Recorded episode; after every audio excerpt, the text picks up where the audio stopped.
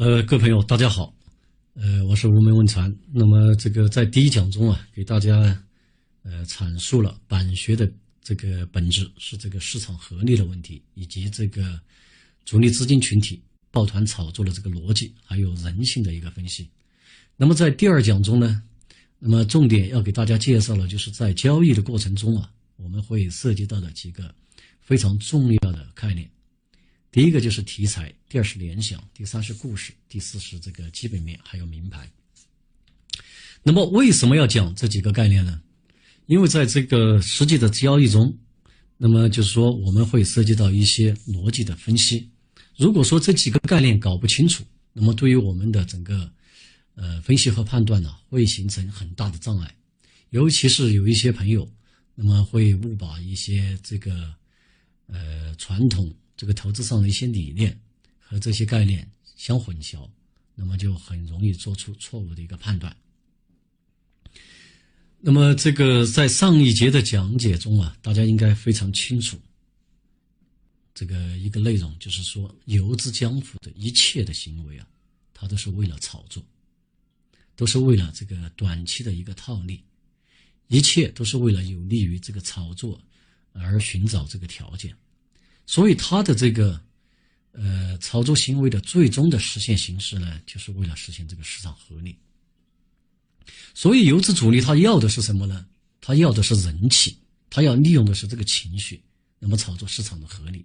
有了市场的合力，就有了根本的利益。所以，在这个传统的理念中，这个主力啊，常常大家认为他和这个上市公司的关系是非常密切的。那么这个在庄股的时代呢，这确实是这样。但是在这个游资的江湖中啊，这一条它就不成立。那么这个公司的老板是谁，他的基本面如何，其实都不是他们最关心的问题。他们最关心的就是这个人气的问题。所以有时候一只股票啊被这个游资炒上天以后啊，这个公司里面的这个大股东啊是不知所措，也不知道是什么原因。所以，这个我们在理解这个基本概念的时候啊，一定要有一个基础的背景。这个背景就是说，你要明白，游资江湖的一切行为都是炒作，而炒作一定是沿最小阻力的方向去寻找条件。大家要把这几句话，哎，这个搞清楚。那么，下面我们就分别来讲这几个。概念，一个是题材、基本面、联想，呃，对手盘、故事和名牌。先讲题材。那么在上一讲中，那么我们说了一个问题，就是说短线主力资金群体，他们是隐藏在市场的各个角落中，这个互相的不认识。当然，有的短线资金群体，他们是会是一种有组织的作战，比如说我们说江浙一带的有一些。这个呃游资主力，那么相互之间应该是说是有联系的，但是对于整体的这个短线市场的主力资金群体来说呢，他们是隐藏在各个角落的。那么这时候，可能就有朋友会提出一个问题说：既然他们互相都不认识，那么要形成市场合力，是什么让向他们发出了这个信号？那么这就是我们要讲的题材的作用。题材其实它就是它的第一个作用，就是这个短线资金群体的一个集结力。那么短线资金群体就是通过题材来进行这个呃抱团炒作，所以我说，做题材的第一个作用啊，它就是一个点火的一个药引子，这是题材的第一个作用。它是一个积极力。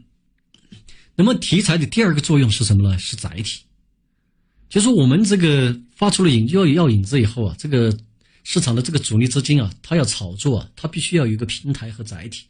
那么这个题材板块、题材个股，就是这个短线资金主力群体的一个炒作载体。所以，那么我们通过这两个定义啊，就应该把这个题材的事儿给闹清楚。但是在我们的这个市场中，很多这个玩这个叫什么技术版和模仿版的朋友啊，呃，常常出现的是一个把题材为题材论，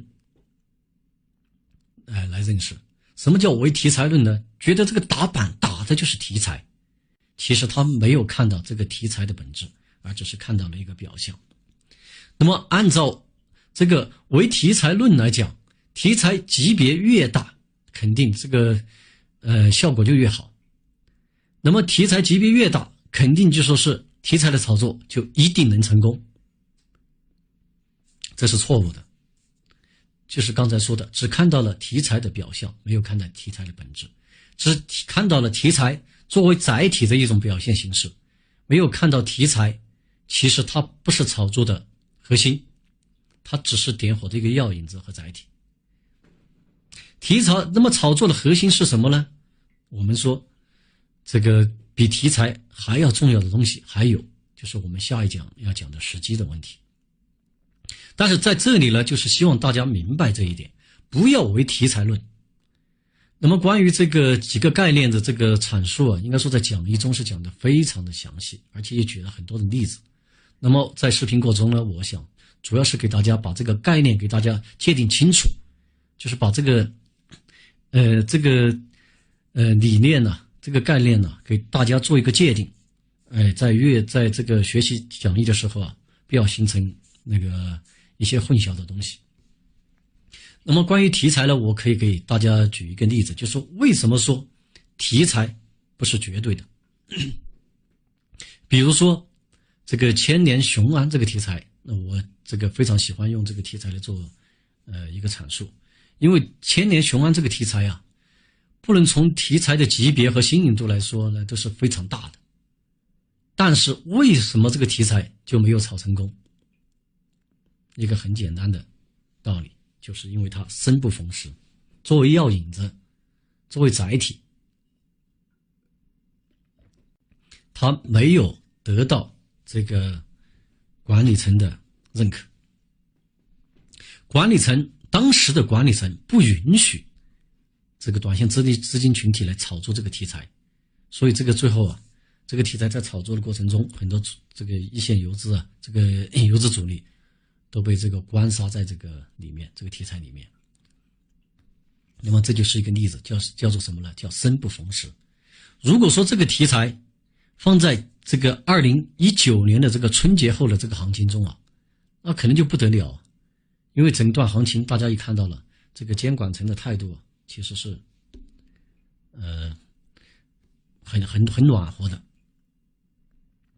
所以说，题材不是绝对的，大家一定要记住这一点。它只是一个药引子和一个载体。当然，如果说一个级别大的题材，一个好的题材遇遇到了一个好的环境和时机，那肯定是要被炒起来的。哎，这个资金群体是不会放过它的。所以大家一定要把题材的本质搞清楚。炒作才是本质，题材不是本质。那么，为什么说炒作才是本质呢？题材不是本质了。我还可以给大家举一个例子，比如说贵州燃气这只股票，大家知道贵州燃气，它的这个题材就是一个天然这个呃天然气的涨价，这个是一个什么题材呢？很平常的一个题材，对不对？很普通的一个题材，为什么贵州燃气最后炒成了这个妖股？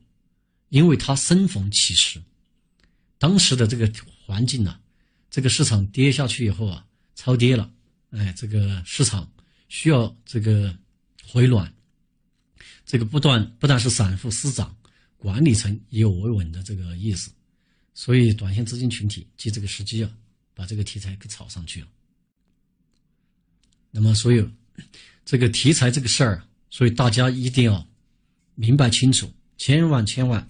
不要把题材当做是一个一个百分之百的一个东西，就说一个好题材一定会被炒上天，一定会被做起来，一定炒股票一定要以市场的选择为准，大家一定要记住这一点。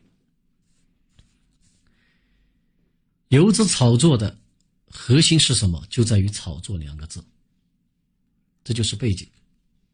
那么我们再来说基本面。其实跟这个题材的事儿是一回事儿。游资炒作的这个股票啊，既然用的是“炒作”二字，它就不是价值投资，所以一切都是为炒作而来。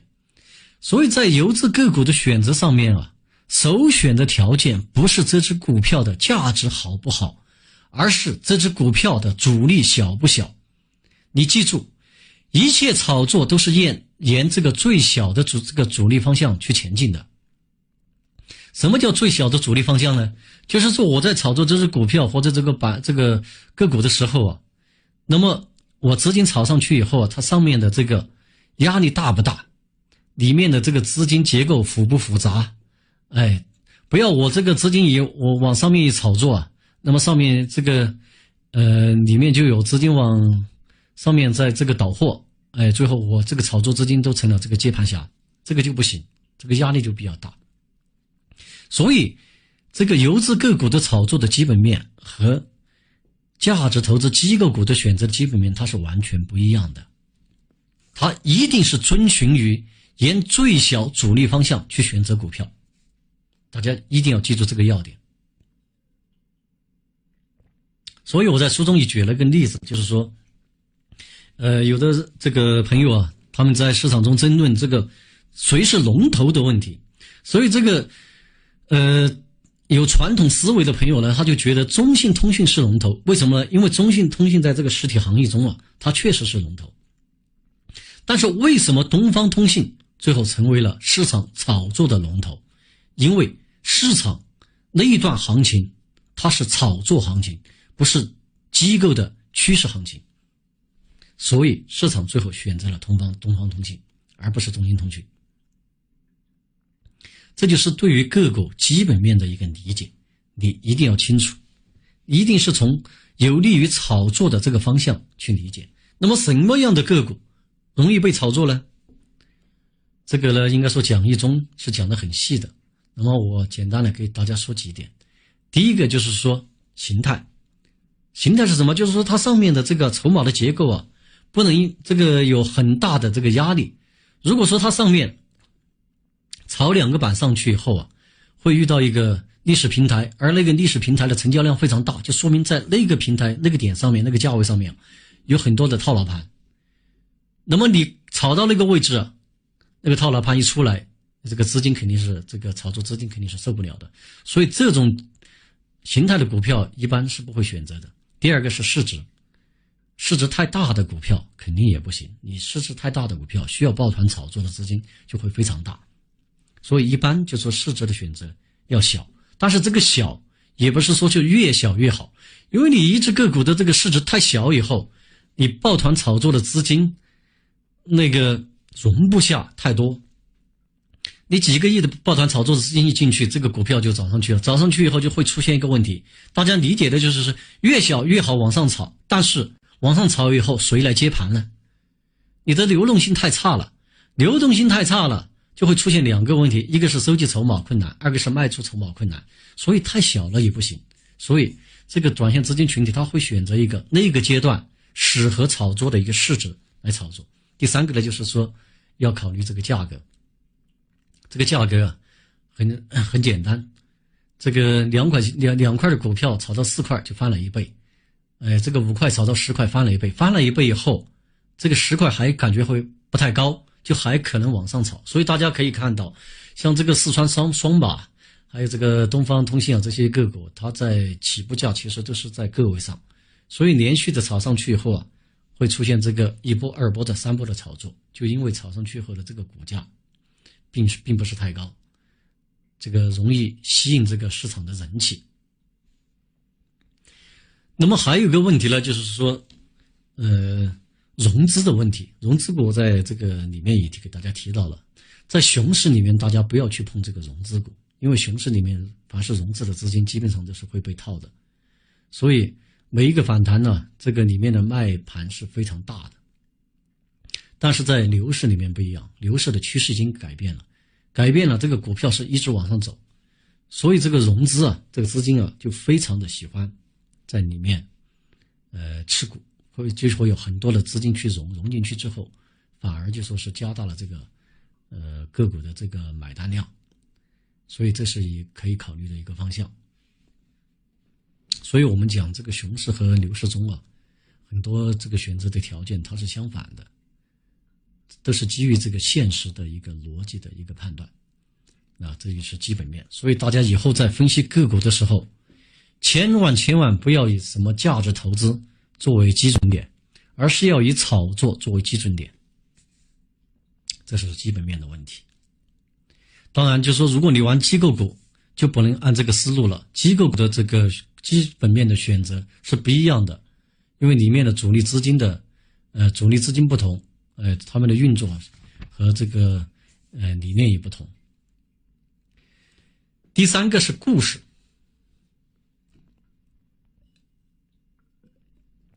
很多朋友不理解这个故事是一个什么东西。其实你理解了“炒作”这两个字，你就应该明白，炒作这个讲所谓的讲故事，它也是一种炒作的需要。没有这个故事，这个炒作就炒作不起来。炒作需要故事作为一个铺垫，所以这个故事啊，前面再加一个字叫编故事，大家就更好理解了。故事要靠编的，而不是说。所以这几个通过这个“编”这个字呢，就应该让大家理解了，这个游资炒作的故事啊，不一定说是它是真实的，或者说不一定说是它是一定要实现的。有的玩这个价值投资的朋友，这个理念上面就很固执，他就老是认为啊，一只股票的炒作一定要有真实性，这是非常错误的。什么叫炒作？炒作的东西就是你大家都不明白它最后会是什么。懵懵懂懂的，哎，特别是感觉到这个空间很大，想象力非常丰富，那么就容易，哎，被大家所接受，就容易炒作起来。所以故事的东西啊，不一定要真实，而是要能够什么呢？吸引人气，吸引人气才是最重要的。真不真实不是最重要的，能不能实现也不是最重要的，因为炒作它就是一个很短的一个时间内的一个。一个套利，一个套利的活动，它不像投资，投资是需要时间去实现这个价值的，炒作不需要，炒作就是一个固定的一个时间段里面能够实现一个暴利的增长就行了。所以大家对于故事的理解一定要清楚，它是一种投机炒作的需要，而且越朦胧的故事，那么越好讲，越朦胧的故事越好编。最后编了连编故事人的人都可能相信的话，那个故事就非常的成功了。所以，我们说讲故事讲故事，这个它就是一种炒作的需要，而并不代表说它是一个真实的，哎，而且需要完全是实现的故事。那么，对于讲故事的这个问题啊，我在这个讲义中特别举了这个虚拟现实 VR 的例子。呃，那个例子应该说是对讲故事的这个概念的理解啊是比较充分的，大家可以仔细的去看一下。我这是在这里重点的要给你界定一个什么东西的，就是说你不要把讲故事这个问题啊，这个价值化，认为故事就必须是真实的，故事就必须是一定要实现的，不是。游资这个玩的故事。是编的故事，但是这个编故事的主体一定是要整个市场来编，不是说某一个主力就能编的。某一个主力他们只能说挖去这个题材来发酵这个题材，最后整个题材能够成为一个好的故事，它是需要整个市场的炒作链一起来玩的。你看 V 二这个故事，就是从刚开始发酵以后。从这个主力资金的炒作到媒体的加入，再到把这个什么呃三星啊、苹果啊这些公司在研发什么 VR 的这些产品的这些一系列的东西都挪进来，然后再出现了很多这个蹭热点的公司在打出这些 VR 的一些哎投资的一些一些一些东西出来，最后形成了整个市场的氛围，然后再走到最后，连整个。编故事的人都觉得，哎呀，VR 确实好，整个未来的这个人类社会啊，就是一个虚拟现实的社会，哎，这个题材就非常成功。那么反过来讲，你看 VR 题材的炒作是，呃，二零一五年，从二零一五年到现在已经将近三年多过去了，这个东西现在是什么一个情情况呢？其实并没有出现就是当时炒作的那些情况，哎，那些当时的一些分析和判断。所以今后是什么不是最重要的，当时是什么，当时有没有人气才是最重要的。这就是故事。所以大家记住，故事越朦胧越好编。故事就在于编，编故事的是整个市场，不是某一个主力资金能够做到的。那么这是对故事的一个认识。那么我们要认识的第三点呢是联想性，联想性也是很多这个价值投资的朋友非常头疼的一个问题。比如说这个，呃，有时候炒作看这个一个板块的炒作，或者说是一个题材的炒作，它不是一个理念。而是炒作的是一种形态，有时候炒作的又炒作的是一个区域，比如说上海世贸世贸区域、广州的什么什么什么东西，还有的炒作呢是炒作的是什么呢？炒作的是某一些这个关联的股东，比如说这个这只股票的大股东炒作起来以后，他的大股东是谁？然后关联到这个大股东投资的另外一些。公司的个股上，还有炒作比较突出的，就是说完全没有逻辑性。比如，就说我们说的这个，等一下要讲一下这个泰永长征的这个炒作的故事。所以，这就叫做联想性。如果说联想性的它的出发点是什么呢？它就是一种主力抱团炒作的一个需要。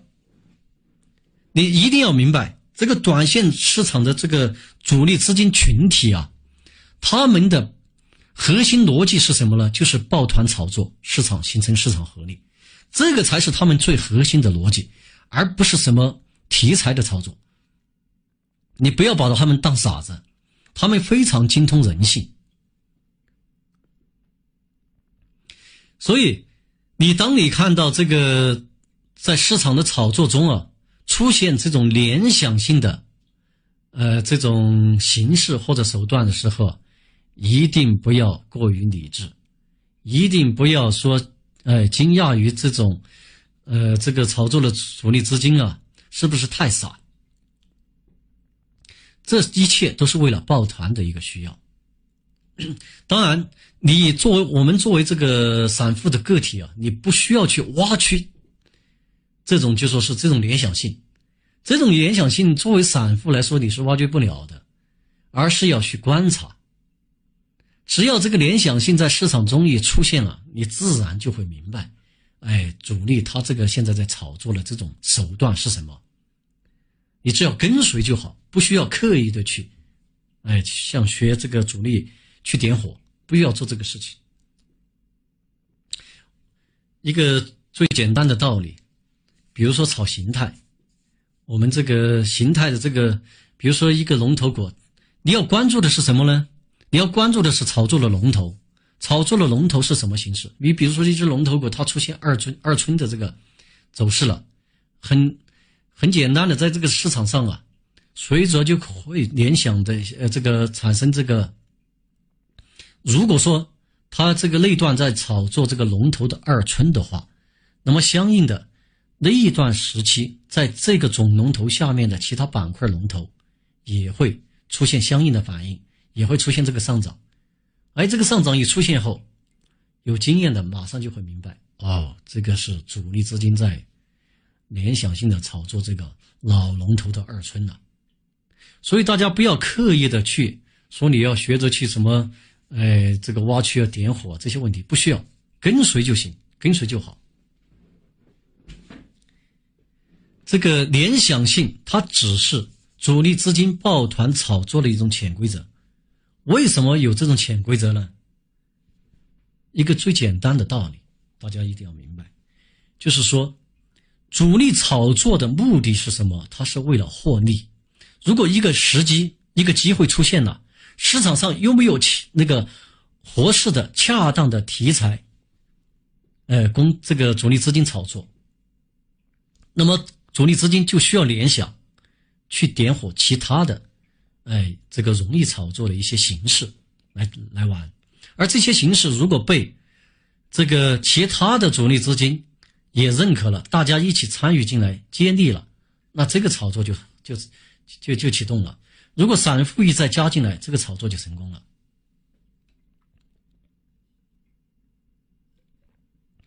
所以，为了让大家理解很好，在这个很好的理解这个炒联想性的问题啊，我给大家，呃，说一下泰永长征这这只股票。其实，对于这只股票来说呢，应该说从基本面到各个方面、长相各个方面，其实都没有什么特别的。但是，这个这只股票为什么能够炒作起来？那么，就刚给刚才呃给大家说的这个题材这个问题啊，就可以一起来解释了。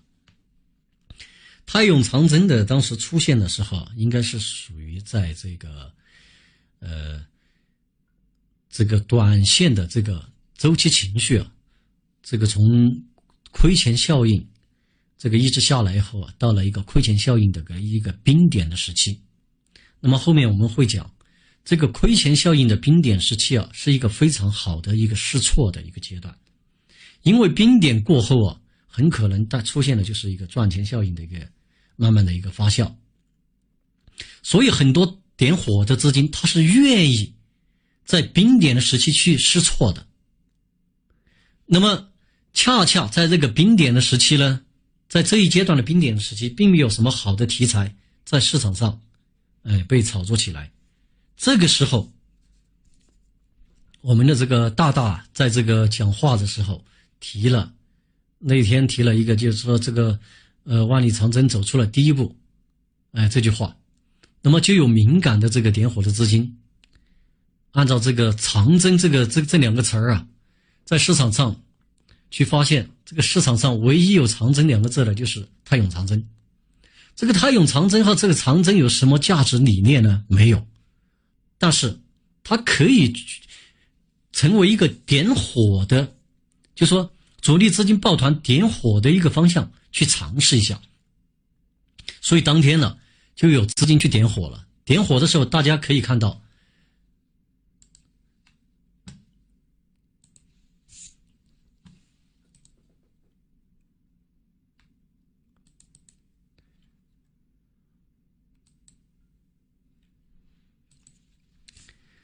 大家可以看到，他用长征第一天的这个。上涨的图票，呃，上涨的这个分时线呢？你看点火，资金把它拉上去以后，当天是连续的这个开板，说明什么呢？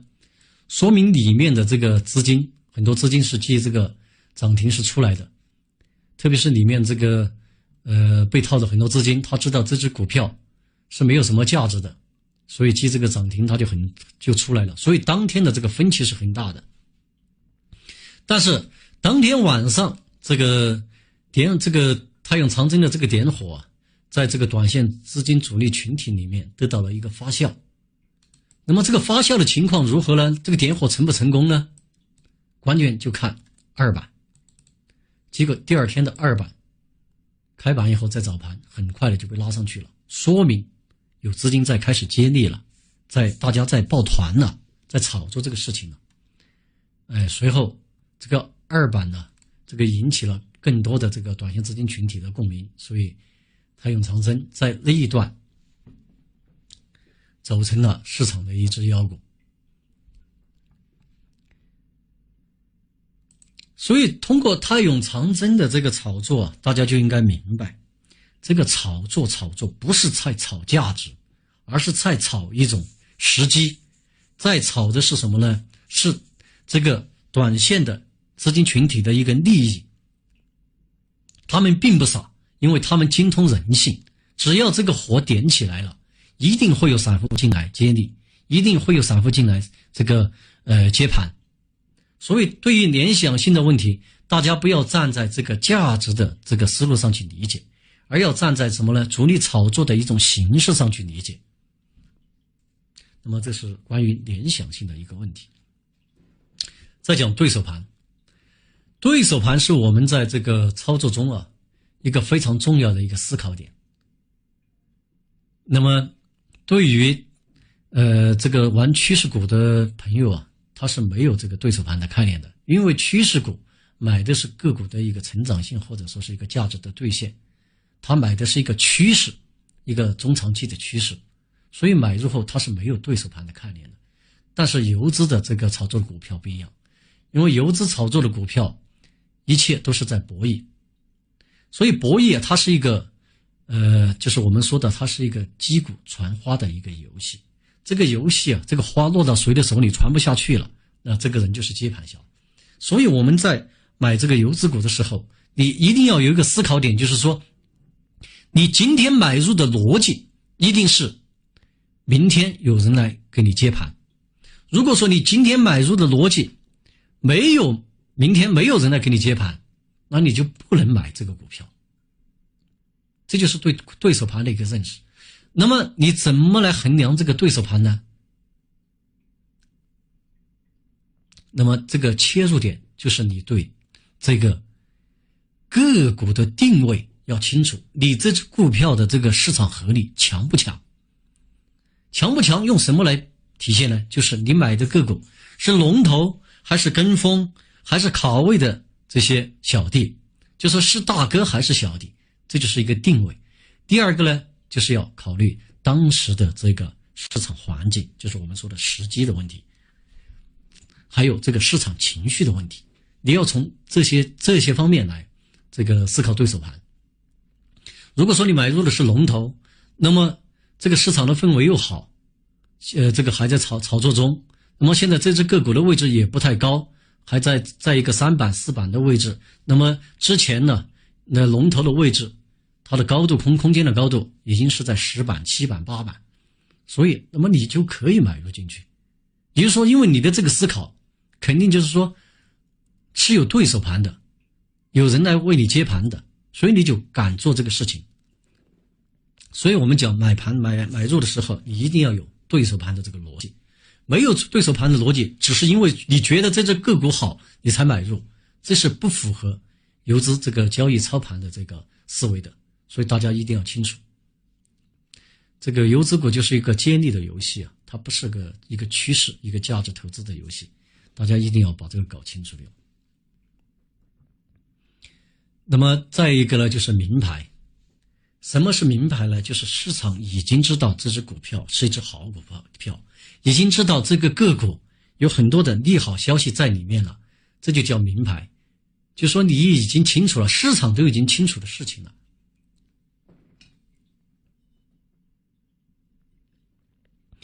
但是在我们的这个传统投资的这个理念里面呢，有一些很多思维啊都是非常错误的。其中一个就是名牌的思维，很多人觉得大家知都知道的好的东西才是好，这是非常错误的。大家知都知道好的东西，那一定不一定是好东西。大家不知道的，哎，这个东西可能才是好东西。名牌的问题，为什么这个游资股不喜欢名牌？那么给大家讲几点理由和或者说叫逻辑。第一个，一只好股票，所谓的好股票就市场认可的好股票，那么基本上就是说，就是属于名牌。那么像这样的名这这样的股票啊，它的故事情节基本上是很清晰的，哎，就是说故事的结果或者情节都是很清晰的。那么故事已经明了了，这个牌，这个故事就不好编了，这个牌就不好打了。所以游资在炒作的时候，通常啊，他是不喜欢选这个名牌的股票来炒作的。第二个，一般名牌的股票啊，说明什么？说明它已经有一致性。一致性就表示什么呢？就是说该买的都已经买进去了，很多人都是持股了。在里面持股了，而等这个它的故事兑现的时候啊，那么很可能就是说是是最好的卖出时机，所以并不是买入的时候。所以一只个股如果成为名牌以后，它实际上就是我们说的已经出现了一致性的问题。第三个，一个名牌的股票，通常就所谓的好股票，基本上都是属于机构的白马股。机构的白马股里面基本上有机构重仓在里面，所以它的上涨的这个不确定性和这个里面的资金的复杂性，这个是很高的。所以通常这个呃游资啊，他是不愿意去碰这样的股票的。所以这个就很可以很好的给大家解释一个问题，什么问题呢？就是说，比如创投这科创板这个概念出来呀，那个大家会发现，这个第一波炒作的时候啊，最正宗的那些股票，所谓正宗就是说和这个科创板可能就是关联性比较强的那些股票，反而没有上涨，而是一些冷门股，沾的一些边的并不正宗的冷门股。被炒上了天，为什么？我把我前面讲的这些事情以后，这些理念概念以后，大家应该是非常清楚了。一切都是炒作的需要，炒作一定是沿这个最小主力方向去选择股票，而不是用这个所谓的价值投资的理念去选择股票。所以，这个前段时间呢，这个有一篇报道。说现在这个春节以后啊，涨得最快的股票，涨得最好的股票，都是一些亏损的股票，而恰恰那些什么业绩翻倍的股票，甚至涨两倍的这个年呃这个年报、月报呃预这个预报这个一八年的这个业绩翻了两倍的股票都没涨起来，这涨得不好，为什么呢？那个道理很简单，这一段行情是属于游资的行情，是属于游资在炒作。所以这个游资炒作的行情啊，它选择的国标的啊，一定是一定是从这个有利于炒作的这个条件出发的，所以自然很多人去买那些非常正宗的，哎，这些机构股，肯定就是说那个收益表现就不太好，因为这段时间并不是机构股的一个，哎，这个在在玩，所以大家把这个名牌的这个事情啊搞清楚以后，你就清楚了。你就应该理解了，为什么炒作有时候反而正宗的股票反而涨得没有那些冷门股，没有那些亏损股涨得好。那么在呃嗯这个学这个是这个叫什么呢？这个交流群里面啊，有朋友也提出一个问题，这个助理转给我说，有朋友说是这个在这个一剑封喉里面呢，我们提出了一点，就是不要去碰这个亏损股。这个，但是现在就说这个炒作啊，为什么市场里面的炒作这个亏损股反而这个涨得好？那么不明白这个问题，其实很多事情其实很简单的，并不是那么复杂，只是说大家没有把这个背景条件给搞清楚。为什么在一剑封喉的时候，这个书里面要求大家不要碰亏损股？因为一剑封喉出版的时候，市场是处于这个熊市当中，熊市里面。这个炒作的要求和条件是很高的，你去碰这个亏损股，这个亏损股很可能给你爆一个大雷雷出来。你看，特别是年报这个通报的时候，这个雷啊是一个接一个的爆出来，你很容很容易被这个雷炸到。而且很多游资啊，它是回避这种股票的。但是到了这个今年二零一九年，这个市场已经转暖了，已经向牛市的这个趋势方向在前进了。该爆的这个雷已经爆完了，就是说利空该出的利空，它已经都出完了，所以这个时候啊，那么环境不一样了，那么游资的炒作它就可以更大胆的去炒作这种亏损股票，这种呃呃这个这个什么这个一这这这些亏损股，所以你一定要把这个背景条件给搞清楚，不要就是说我们说的刻舟求剑，哎，非常固执的。就是从面上去认识问题。当然，如果说环境变了，可能游资主力的炒作的核心又开始回避这个亏损股的时候，你一定要调整思路了，要把你的思路要转到当时的炒作环境下面去。所以，这个就是名牌的问题。那么，再一个问题就是这个盈亏比。比的问题，什么叫做盈亏比呢？它其实也是我们这个买入的一个思考点，特别是一些大资金。我们很多小资金它是没有这个盈亏比的概念的，大资金是有这个概念的。什么叫盈亏比呢？盈亏比其实就是一个胜率的问题，就是划不划算的问题。比如说，现在这个东方通信已经涨到十板了。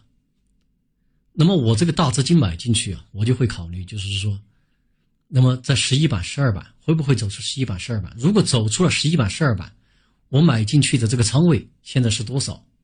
那么这个胜率有多大？但是如果我买进去以后它失败了，那么我划不划算？我的这个仓位要怎么来决定？第一个当然就是说该不该买的问题，第二个就是说如果我应该买，那么仓位应该怎么来计划的问题，这个就叫盈亏比。买股票你一定要有这个盈亏比的概念，没有这个盈亏比的概念，你这整个这个仓位的管理就是比较混乱的。你一定要考虑啊，要计算，就说买入以后的胜算有多大。如果说胜算大，你买进去的仓位，那么应该如何来计划？如果说是胜算小，那么就是买进去以后会造成的这个损失会有多大？这些东西啊都是非常理智的，就说我们说的理性思维，这就是一种买入的。千万千万不要说，就是说没有这个盈亏比，哎，一股脑的满仓就进去了，特别是在一些比较高的位置。有了盈亏比的资金呢，不但体现在买的问题上，还体现在一个卖的问题上。所以大家会发现，很多时候龙头啊涨了十板，涨了几涨了十一板、十二板，但是有一些大资金在第七板、第八板的时候，它就已经退出了。后面的两板、三板，它并没有在里面。为什么呢？这也是一个盈亏比的一个测算。这个真正的职业资金呢，通常它是不会，哎，买在最低最低点，卖在最高点的。尤其是大资金，它首先考虑的是什么呢？就是要安全的兑现这个利润。它不可能和这个散户一样，一定要到了最后的一板，然后争着跑路，哎，和散户一起争着跑路，争着争着逃跑，他是不会这么做的。所以，这个盈亏比的问题，也可以看出这个资金的操盘的一个成熟度的问题，啊，这是大家需要理解的。其实就是一个胜算的胜率和划算的一个思考。那么这一讲最后一个概念呢，就是预期的问题。我们这个炒作股票啊，有一点比较重要的，就是说。不要以你的思考和你的判断为准，一定要学会跟随，一定要尊重市场，以市场的选择为自己的选择。就是说，市场还没有做出选择的时候，你是需要做这个分析和判断的，也是需要去试错的。这个试错是我们这个短线交易里面很重要的一个一个词儿。我们就说，很多时候啊，不是说一定要等市场走出来了你才行动，而是你预期了这个市场已经到达了一个临界点的时候，它还没有走出来的时候，你就可以先行去试错，哎，就是我们所谓的先手。但是这个试错以后，这个试错的过程呢，这个前提啊，就是一个预期，你对市场的预期。但是这个结果走出来以后，就会有两种情况。啊，应该说有三种情况就会有。第一种情况呢，就是符合你的预期，那么你该怎么办就怎么办。第二种情况呢，就是高于你的预期，那么你就应该改变你的策略，按高于你的预期的方式来做。比如说一只股票，你预期可能就说是，呃，会就是市场反应很普通，但是第二天给你的感觉呢，却是非常强，那么这个时候你就要强化你做多的意识。